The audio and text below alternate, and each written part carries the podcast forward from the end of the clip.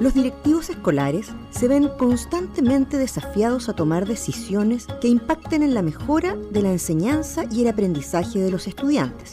En este espacio, destacados académicos del programa del Magíster de Liderazgo y Gestión de Organizaciones Escolares de la Pontificia Universidad Católica de Valparaíso compartirán ideas y reflexiones en torno a prácticas que contribuyan con este propósito. Bienvenidos a un nuevo capítulo de Liderando tu Escuela Conduce Eri Segovia.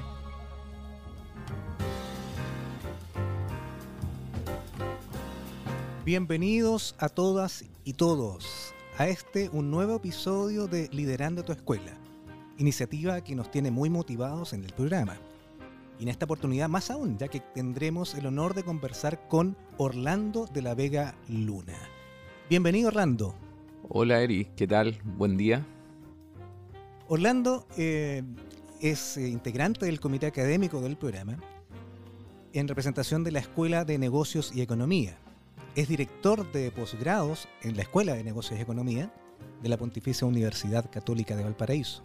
Ingeniero comercial de la misma universidad, doctor en gobierno de organizaciones por la Universidad de Navarra de España y MBA de la Pontificia Universidad Católica de Chile. Fue vicerrector de vinculación con el medio en la universidad en el periodo, acuérdame Orlando. Sí, por supuesto, en el primer periodo del rector don Claudio Lortegui, en los años 2000. Yo estuve, partí un poquito más tarde, del 2011 al 2014. Perfecto. Y eh, lo que más nos interesa para este podcast es que fue director, es director de diversas fundaciones y corporaciones educacionales. Bienvenido Orlando, qué gusto tenerte en este espacio. Hola, Eri. Muy bien, muchas gracias. Pues sí, un placer eh, poder eh, aquí contribuir con, alguna opinión, con algún comentario acerca de, lo que significa hacer, educación, hacer colegio, hacer liceo, en fin, en, en las formas que tome. Un placer. Gracias, Orlando.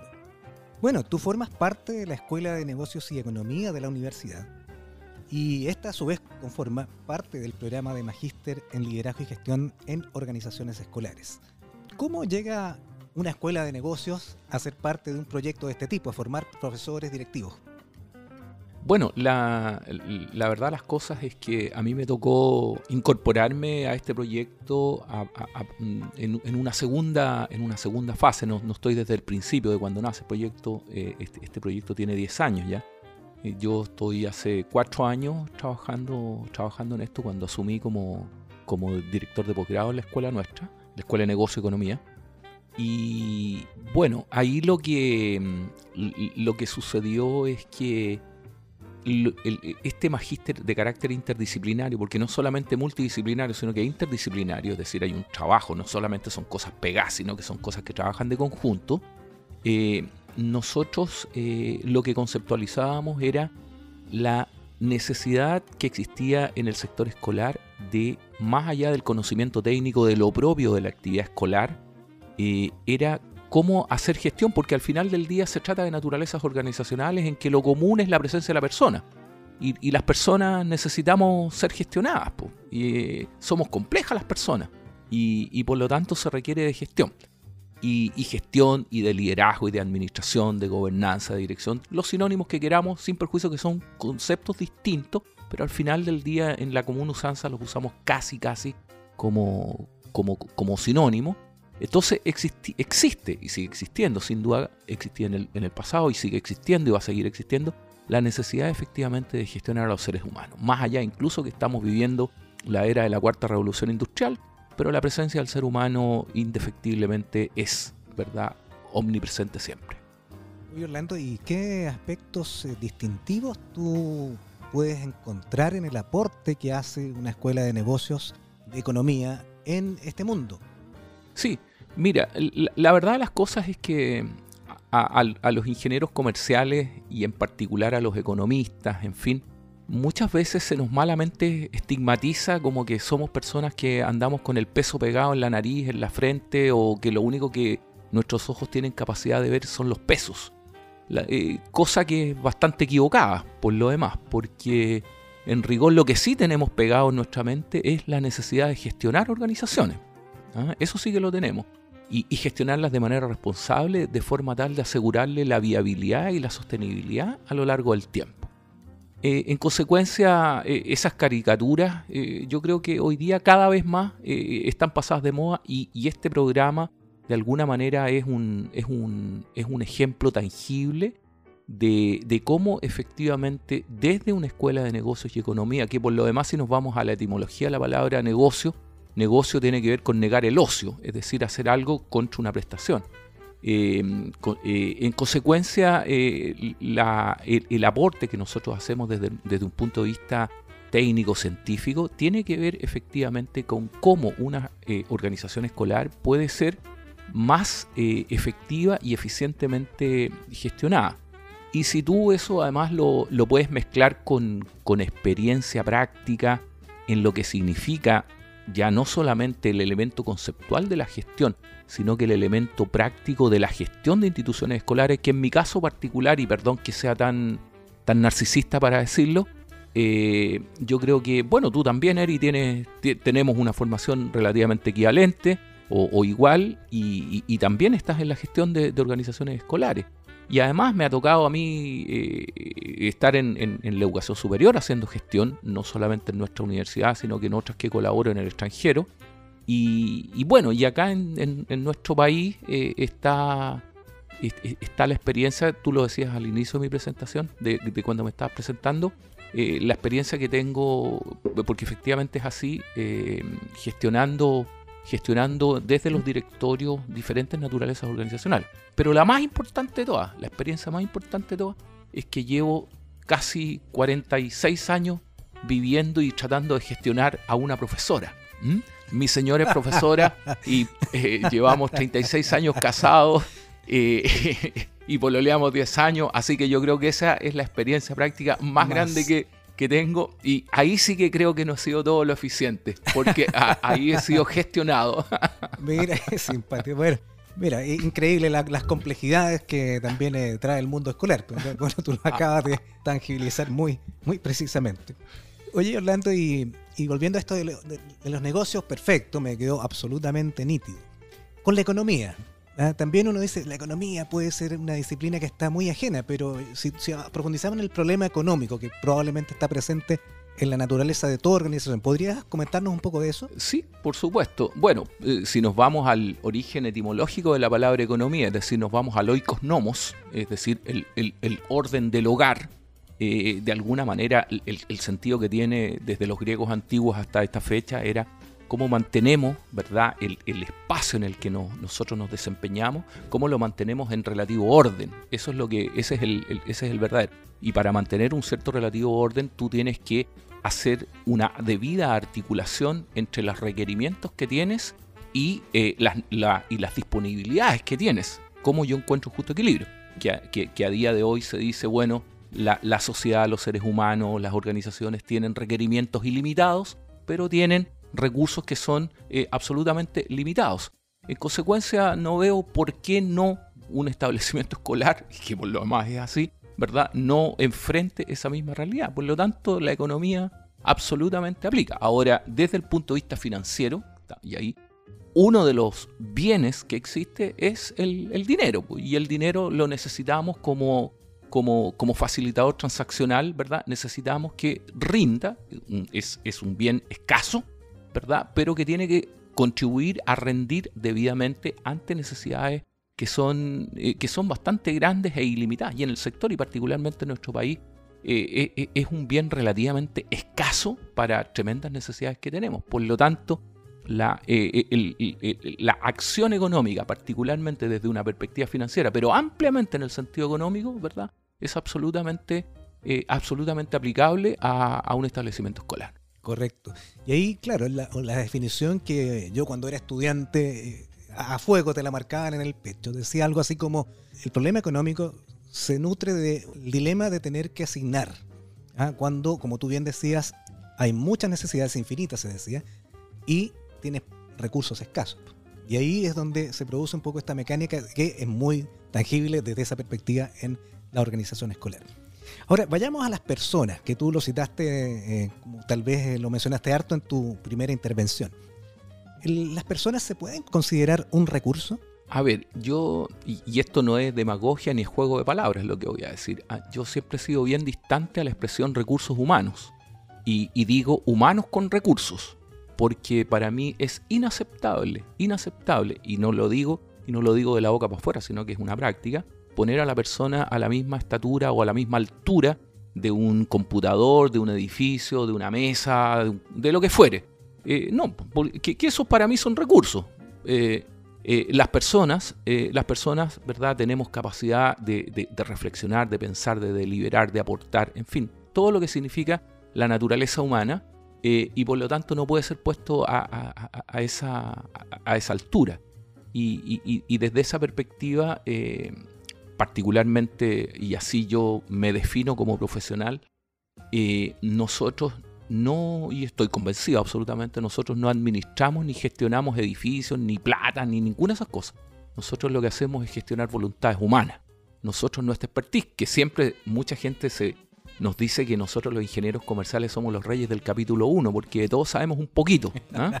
Pero la verdad es que yo creo que eso es nuestro mayor activo pero por sobre todas las cosas nuestro segundo mayor activo tiene que ver con que nosotros somos profesionales de la tendeduría de puentes, tendeduría de puentes en términos de encontrar voluntades humanas, que al final del día creo que es lo más complejo y que fue lo que a mí en lo personal me llevó a estudiar filosofía y por eso me doctoré en filosofía eh, y, claro, con, mi especialidad evidentemente en todo el tema del, del corporate governance o gobiernos corporativos que, que, es a lo que profesionalmente dedico, gobierno de organizaciones, en definitiva. Qué, interesante la manera de cómo lo planteas, ¿ah? los directivos en general como tendedores de puentes. Y lo enlazo directamente a algunas concepciones que hay en el mundo del liderazgo desde los autores como Peley, como Litku y otros más, en que plantean esto del tender puentes. Ahora, ¿cómo se atiende puentes una organización que es especialmente compleja? Una empresa tradicional no está acostumbrado a tener empleados, un cuerpo directivo, probablemente operario. En cambio, en una organización escolar es un poco distinto, porque tienes alumnos, tienes apoderados, económicamente sería intensivo en, personas. ¿Con ¿Cuál es tu apreciación respecto de aquello? A ver, mira, yo tengo, yo tengo una, una mirada bien particular en general de todas las naturalezas organizacionales, porque yo creo que todas todas son absolutamente complejas. A mí me ha tocado desempeñarme a lo largo de, mi, de mis bastante largos años en, diferentes tipos organizacionales. Yo me acuerdo que partí muy chico, eh, chico me refiero a la universidad cuando empecé a trabajar, eh, repartiendo boletas de luz y, después fue ascendido a tomador de estado de luz. Y después ya profesionalmente, incluso compartiendo con mi actividad eh, universitaria, me fui a trabajar al, al sector marítimo portuario y un mundo bien, bien complejo, ¿ah? bien complejo también. Entonces, finalmente, cito eso porque desde ahí partí. Eh, y, después me he ido paseando por diferentes sectores de actividad económica, sectores de actividad industrial. Em, y hoy día, bueno, llevo muchos años en el sector de la educación en general. ¿ah? Llevo muchos años en el sector de la educación. Y la verdad es que sí, eh, eh, es complejo, pero yo creo que todos son complejos. No, no hay ninguno que sea menos complejo. ¿ah? Por lo menos de todos los que yo he logrado conocer, no hay ninguno que no sea complejo. Por ejemplo, si nosotros habláramos de un banco, si nosotros habláramos de un banco. El banco, bueno, personas adentro, por más que digitalicen una serie de cuestiones, en fin, la banca digital y un montón de cuestiones, pero hay, detrás hay personas. Llegan los, los clientes y los clientes tienen distintas posturas, están los directivos, en fin entonces, al final del día yo creo que todas son, son, complejas. ¿Y qué es lo que tenemos todas las organizaciones en común? De nuevo, la presencia de la persona. Y las personas somos complejas porque tenemos, yo, y en esto estoy convencido de que es así, yo creo que nosotros los seres humanos tenemos un conflicto en el origen. ¿Ah? Nosotros tenemos un conflicto existencial en el origen. Porque la naturaleza humana es una naturaleza eh, trascendente. Sin embargo, se nos cruzan los cables, nos confundimos porque porque resulta que como somos individuos indivisos, piezas únicas, creemos que somos individualistas. Ahí, es donde se nos produce el problema. Pues. Entonces tenemos un conflicto en origen, y ahí voy a esa explicación, un conflicto en origen entre nuestra naturaleza trascendente, es decir, estar con otro, vivir con otro y para otro, con esta naturaleza narcisista y egoísta del individualismo. Entonces ahí estamos en una sistemática y en una permanente eh, pelea, conflicto, ¿verdad?, entre, entre estas dos almas que conviven en todos los seres humanos su ser individual, indiviso, pero desgraciadamente mal interpretado como individualista, y nuestra naturaleza, ¿verdad?, de ser un ser trascendente que vive con otro para otro y con otro. Entonces, lo común, ¿verdad?, es esta, complejidad del ser humano. Y, yo siempre pongo, el siguiente ejemplo, digo, y, perdón lo coloquial de la expresión que voy a usar, si a uno le duele la guata y, se, toma, se toma el viadil para el, dolor de guata, eh, te va a quitar el dolor, pues efectivamente te lo va a quitar. Pero una vez que se le pasa el efecto al viadil, eh, te va a volver el dolor. Y eso ocurre, ¿por qué? Porque resulta que tú estás atendiendo la consecuencia y no estás atendiendo la causa. Es el, es, el, es el gran problema, no atiendes la causa. Entonces, el punto está en cómo nosotros, en la gestión organizacional, no solamente nos quedamos en la consecuencia, sino que nos vamos a la causa. Y la causa de todas las organizaciones, el origen de todas las organizaciones, es el comportamiento humano.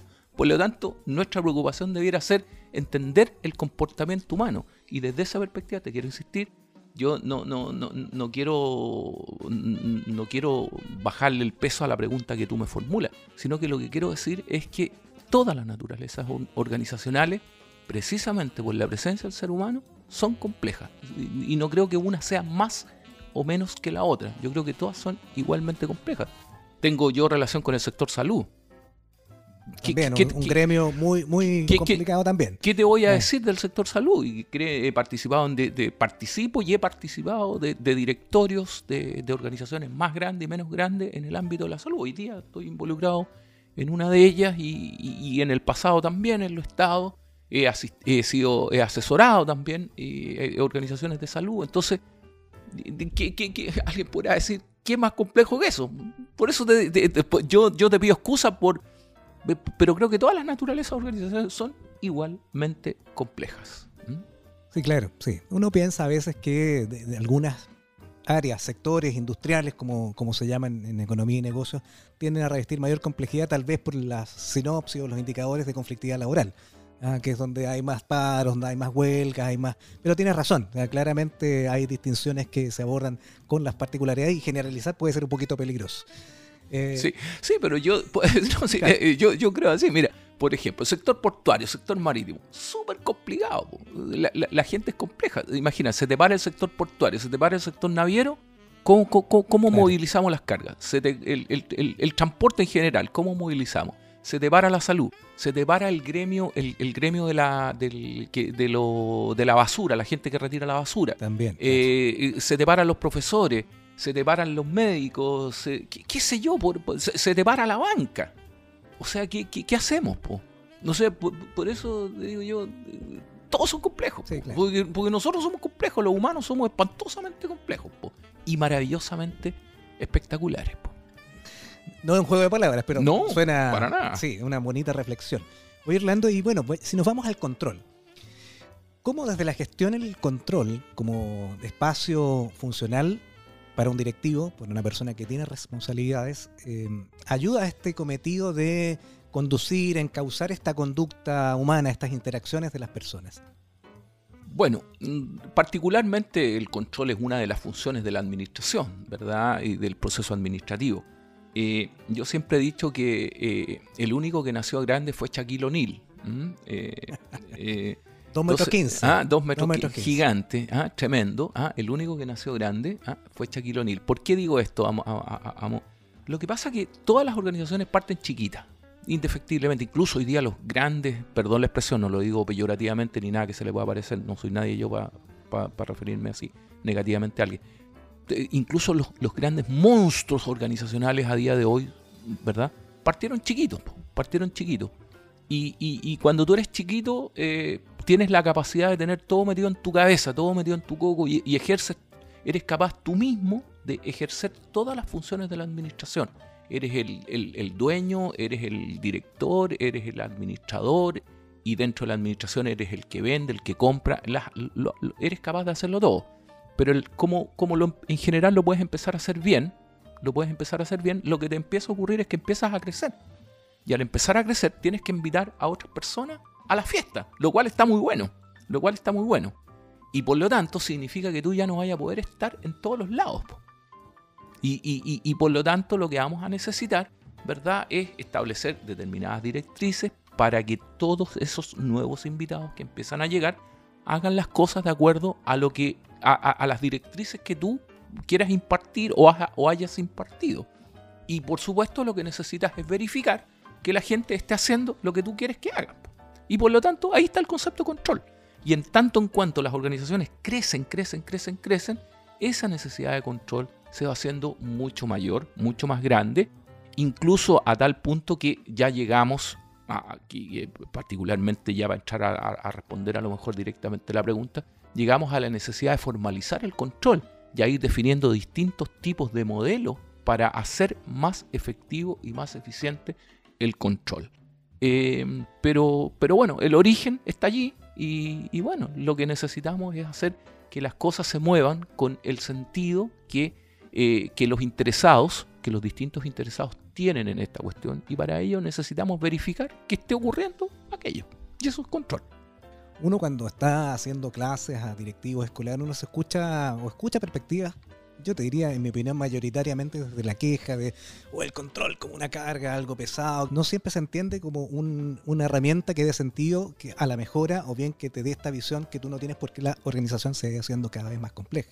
Sí, mira, yo eh, incluso en una de las slides que tengo cuando, cuando hago mis clases, digo, le, digo a mis, le digo a mis alumnos, a mis estudiantes, le digo, el, el control de lado y lado está absolutamente mal eh, mal posicionado, porque, porque tanto el que controla como el controlado tienen pésima opinión acerca del control. Eh, el, eh, ¿Por qué? Porque el que es controlado dice van a llegar los gallos de control que me van a venir a joder la pita. ¿ah? Y, el, y, el, que controla se cree tanto el cuento, ¿verdad? Que se siente en un estatus superior. Se siente en un estatus superior. Y la verdad las cosas es que el sentido del control, el, el, control es maravilloso, sobre todo cuando uno va, eh, va avanzando en la estructura organizacional. Eh, uno necesita, porque somos humanos y la posibilidad de salirnos del track, salirnos del, camino, ¿verdad? Está ahí. Y uno lo que necesita es que le estén ladrando para cuando se esté saliendo, ¿verdad? Y le digan, negrito, te estás yendo por otro lado, métete para acá, es, por acá la cuestión, tú necesitas. Lo que uno no necesita es estar rodeado de yes man o de yes woman. Perdón, el anglicismo, ¿verdad? Eh, uno lo que necesita es que, es que le digan cuando está haciendo las cosas mal, porque hay gente que, que te dice simplemente que porque tú eres el jefe todo lo que dices está bien, lo cual no comparto en absoluto. Yo creo que no hay mayor lealtad que disentir con el jefe cuando uno tiene fundamento. ¿ah? Aunque le peguen patas por debajo y le digan no le sigas contradiciendo al jefe. Yo creo que uno tiene que contradecirle al jefe y es labor del jefe convencerlo a uno de que lo que está planteando es correcto. Bueno, justamente quería abordar ese punto, porque muchas veces la cultura organizacional, no sé si esto es idiosincrasia latinoamericana, no, me preguntes dónde, yo no soy experto en eso. Pero me, cuando te escucho me pasa que eh, en general hay un tema cultural también que está en la base, en tu experiencia en directorios, en, en todas estas empresas que tú has señalado ¿Cómo es el tema cultural? Porque finalmente el yes man o el yes woman aparece frecuentemente, en mi modesta opinión, más frecuente de lo que uno quisiera. Eso inhibe la innovación y hay un montón de cosas, pero mantiene de algún modo la paz social también. Sí, bueno, eh, a ver, yo eh, en, mi carrera profesional he tenido la ocasión de trabajar con jefes con jefes gringos directamente y probablemente eso te va moldeando también. ¿ah? Te va moldeando en que los gallos no se dan vueltas, porque nosotros los chilenos nos encanta darnos 500.000 vueltas y, somos poco directos, en fin, qué sé yo. Pues entonces eh, yo siempre, siempre doy un ejemplo a los, estudiantes cuando estamos, cuando estamos en la sala, cuando un varón quiere conquistar una chiquilla, se empieza a dar vueltas, vueltas, vueltas, vueltas, vueltas, se da 500 mil vueltas hasta llegar a decirle algo y en ese rato ya la chiquilla se le aburrió ya. Pues, ¿ah? En cambio, no sé, pues, el argentino, de hecho a los chilenos nos molestan, o los españoles, ¿verdad? El español le dice eres buena moza y qué sé yo, y le plantea de una y ya está. ¿ah? Y no, es que no, no, no, no, no tan así, pero eh, entonces lo, que al final del día te quiero, te, quiero decir es que efectivamente la cultura te moldea, la cultura te, va moldeando y, efectivamente yo creo que, nosotros somos muy poco, poco directos y nos gusta, a las personas nos gusta decir lo que nosotros estimamos que el otro quiere escuchar. ¿ah? Eh, como, que, como que estamos faltos de afecto y de cariño. ¿ah? Entonces, para que el otro me quiera, yo voy a decir lo que el otro eh, lo que el otro quiere escuchar así me va a querer. Y yo creo que eso no, no, no, nos hace bien. ¿ah? Yo creo que me, voy a devolver aparte la respuesta que te di anteriormente. Yo creo que es bueno que nos digan cuando nos estamos equivocando o cuando estamos haciendo las leceras mal. ¿ah? Aunque eso cueste caro. Y, yo te puedo decir que a mí me ha costado caro. A mí me ha costado caro eh, no, no traicionar mis convicciones y mis principios. Pero a lo mismo porque afortunadamente, como dice la radio Bio Bio, mira, estoy haciéndole propaganda a la radio Bio Bio, soy independiente. ¿ah? Mira qué interesante y qué importante también para el mundo escolar lo que acabas de decir. Efectivamente, uno a veces se encuentra, sobre todo en la relación sostenedor, con el director, que ahí está, a veces el director está, eh, como decimos coloquialmente, es jamón de sándwich. Así es, pues sí. Bueno, es que siempre el, si uno se va eh, si uno se va ahí a, la postura del, ejecutivo, por llamarlo de alguna manera, ¿verdad? Del gerente, del director, del rector, como lo queramos calificar, efectivamente está puesto entre, entre la presión que recibe de, sus trabajadores, de, su equipo, ¿verdad? Y la presión que recibe desde arriba. Pues entonces, bueno, pero uno, yo siempre digo, ¿ah? a, mí me encanta tener buenas relaciones, soy un gallo en general de buenas relaciones humanas pero uno tiene que hacer la pega, pues si no, no, no es para. No es para que nos hagamos amigos, no se trata que uno ande sembrando enemigos, sino que la pega es para es hacerla, ¿ah? es para hacerla y es para hacerla bien. ¿ah? Yo no vengo a la pega a ser amigo. Insisto, quiero que por favor no se malinterpreten mis palabras. Y si alguien las quiere interpretar mal, que la interprete como quiera. Eh, ¿Cómo se llama? Yo no vengo a ser amigo, vengo a hacer bien la pega. Tengo una responsabilidad porque alguien me convocó para que yo aportara desde mi expertise. Y el día que deje de aportar de mi expertise, voy a procurar ser el primero en decirlo, pero si otro tiene que decirme lo que me, lo diga y, perfecto. Pero uno no llega a la pega a ser amigo, uno llega a la pega a hacer bien la pega porque hay gente que ha, puesto ha hecho depósitos de confianza en uno. Y los que han hecho los depósitos de confianza no solamente son tus jefes, sino que la galla que está contigo o más abajo o al lado o, que son los receptores de los productos, de los bienes o servicios que tú elaboras. En este caso, el bien escolar o, el bien educacional. Entonces tú tenés que preocuparte de hacer bien la pega, ¿ah? de hacer bien la pega y hacer bien la pega, insisto, a veces significa que hay gente que le puede doler. Y aunque les duela a los de arriba, da lo mismo. Si uno no lo hace con la intención de que le duela, uno lo hace con la intención de que todos los impactados se vean beneficiados. Correcto. Y qué importante lo que tú dices cuando también consideras la dimensión de pública, cuando hay muchos colegios que reciben aportes del Estado para realizar su misión. Ah, también hay una, noción ahí de responsabilidad social hacia ese mandato que da el Estado a, todas las instituciones que están ah, financiadas en parte o totalmente con recursos de, todos. Sí, por supuesto. La, la, verdad las cosas es que uno siempre escucha esto, no, que estas son platas estatales, son platas públicas, hay que cuidarla con mayor responsabilidad. Está bien, lo comparto, pero está bien, pero, pero ¿por qué yo no voy a cuidar con la misma responsabilidad plata de un privado que me ha encargado que se la cuide? Pero no se entienda frío cuidarla, la plata, porque, porque el, gallo que hace inversión, el, propio Estado cuando hace inversión, no es la plata por la plata, sino interesa. Lo que interesa es cómo yo gestiono, cuido esos recursos, ¿verdad? Para que produzcan bienes superiores comunes. ¿ah? Y eso no tiene que ver con el origen, si es privado o, si es estatal. ¿ah? Exactamente, no tiene que ver con eso. Entonces uno tiene exactamente el mismo sentido de responsabilidad y tiene que hacer la cuestión con, la misma, con el mismo profesionalismo. Eh, ha sido muy, muy interesante. Podríamos seguir conversando un montón de rato, pero el tiempo nos está pillando. Y bueno, estamos entrando a la última sección de este podcast, donde un poco queríamos, dentro de todas las cosas que has vivido en el mundo escolar, como miembro de los directorios, tu, propia experiencia en el programa como profesor, como docente, como directivo. ¿Qué recomendaciones le harías tú a un director de colegio que está turbado, que está agobiado con toda esta situación que está ocurriendo hoy día? Pucha, yo para hacer eh, recomendaciones, la verdad que no, probablemente no soy más, no soy el más indicado para andar yo haciendo recomendaciones, pero, pero sí te puedo, puedo, dar una opinión, ¿ah? más que, más, que una, una recomendación.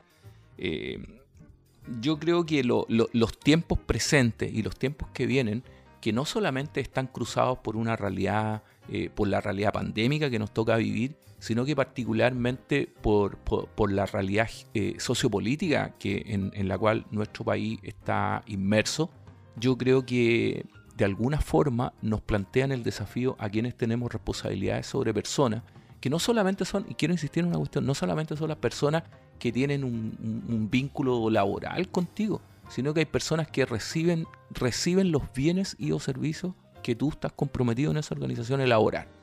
Eh, y que son muchos, por lo demás, que no solamente, no solamente son los estudiantes y sus, eh, y, sus padres y apoderados, sino que también son todas las personas que trabajan contigo, son todos los proveedores que trabajan contigo, que te prestan servicio porque tú una relación tienes con ellos, es el propio Estado como sociedad también, son los que se dedican a hacer exactamente lo mismo que tú haces, en fin, son muchos, ¿verdad?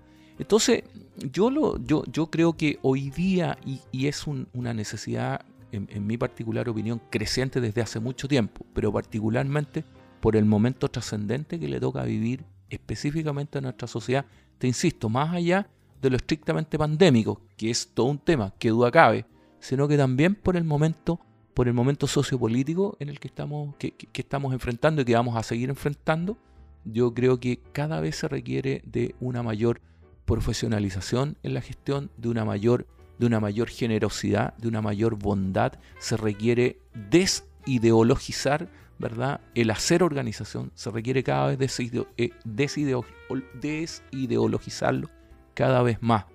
Porque la, la ideologización, la ideología, lo que hace es inhibir, es inhibir el diálogo. Y lo que necesitamos es cada vez tener una mayor capacidad dialógica. No es razonable que yo solamente pueda conversar con mis iguales. Si alguien piensa distinto de mí, maravilloso, maravilloso. Si eso es lo hermoso. ¿Por qué formamos equipos? ¿Por qué formamos equipos? Formamos equipos porque hay gente que desde las diferentes expertices, capacidades o talentos, ¿verdad? Tiene algo que aportar. Pero si todos somos delanteros, somos todos defensas, estamos equivocados. Pero hay personas lamentablemente que les gusta escuchar a la gente que solamente habla como uno o como, como, como sí mismo. ¿ah? No tiene esa capacidad bondadosa, generosa, ¿verdad? De, de creer que el otro tiene algo que decirme que puede ser muy cierto y que me puede enseñar a mí.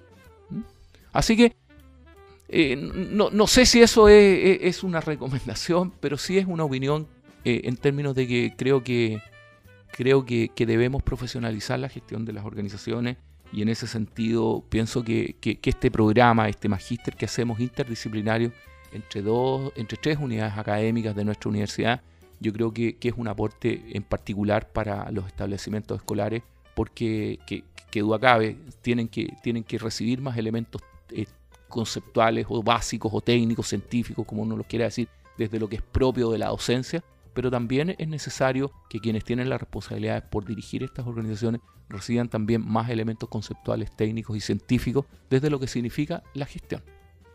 Orlando, quiero agradecer eh, tu valioso aporte que nos has entregado en esta ocasión. Estoy seguro que todas estas reflexiones que has compartido serán de mucha ayuda a nuestra audiencia y a todos quienes quieran liderar proyectos y que quedan cordialmente invitados a participar de nuestro programa. Así es que reitero los agradecimientos y un cordial saludo. Muchas gracias, pues ha sido un gusto y que estén muy bien y que resulte todo exitoso.